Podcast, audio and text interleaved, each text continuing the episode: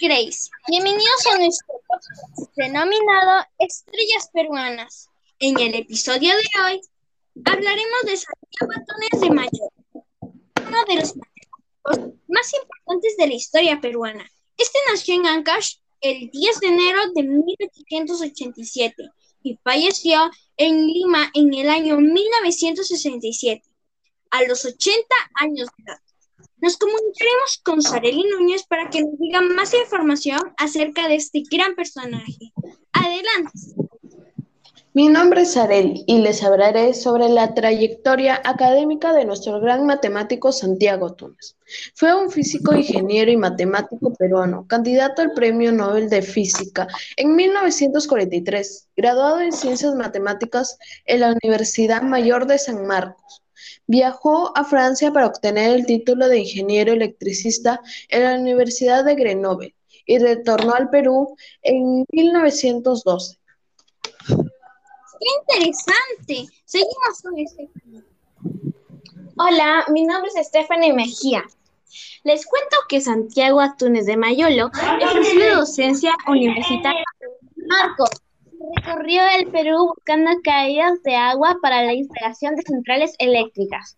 Realizó los estudios fundamentales para la construcción de la central hidroeléctrica Cañón del Pato, así como el diseño de la central hidroeléctrica de Machu Picchu y del gran complejo hidroeléctrico de Mantaro, que hoy lleva su nombre. Oh, los personajes son extraordinarios. Lola Castillo ¿Nos puede decir cuál fue su sobre de la materia? Bueno, pues en su trabajo titulado Hipótesis sobre la constitución de la materia, propone la existencia de una energía no eléctrica, a la que se le denominó el ocho años antes del descubrimiento del neutrón.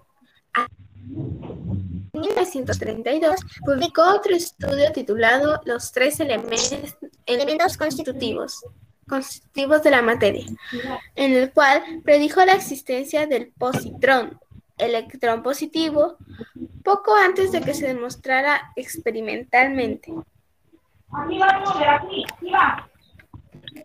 Hola, yo soy Génesis y les comentaré que la Universidad Nacional en Guara lleva por nombre Universidad Nacional Santiago Antúnez de Mayolo. Oh, Estudió en el Colegio Nacional de la Libertad y luego en el Colegio Nuestra Señora de Guadalupe. En este último tuvo como compañero y amigo famoso escritor peruano Abraham Valdelomar.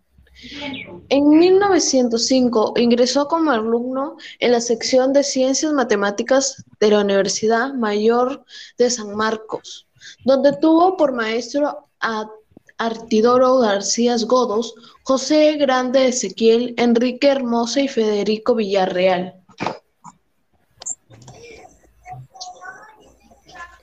El 24 de diciembre de 1906, durante la clausura del año académico, recibió de manos del presidente José Prado y Barreda una distinción por altas calificaciones y se hizo entrega de la medalla de oro de su promoción. Era muy estudioso. Stephanie, ¿nos puedes decir más acerca de su vida? Bueno, en 1900 ocurrió el fallecimiento de su padre. Su familia decidió enviarlo a proseguir sus estudios en Europa, por recomendación del ingeniero Emilio Guararini, físico italiano que había trabajado en Perú como profesor de electricidad en la Escuela de Artes y Oficios de Lima. Túnez de Mayolo escogió el Instituto Electrónico de la Universidad de Grenoble, Francia, para hacer sus estudios de ingeniería. Los estudios de Grenoble duraron hasta 1909.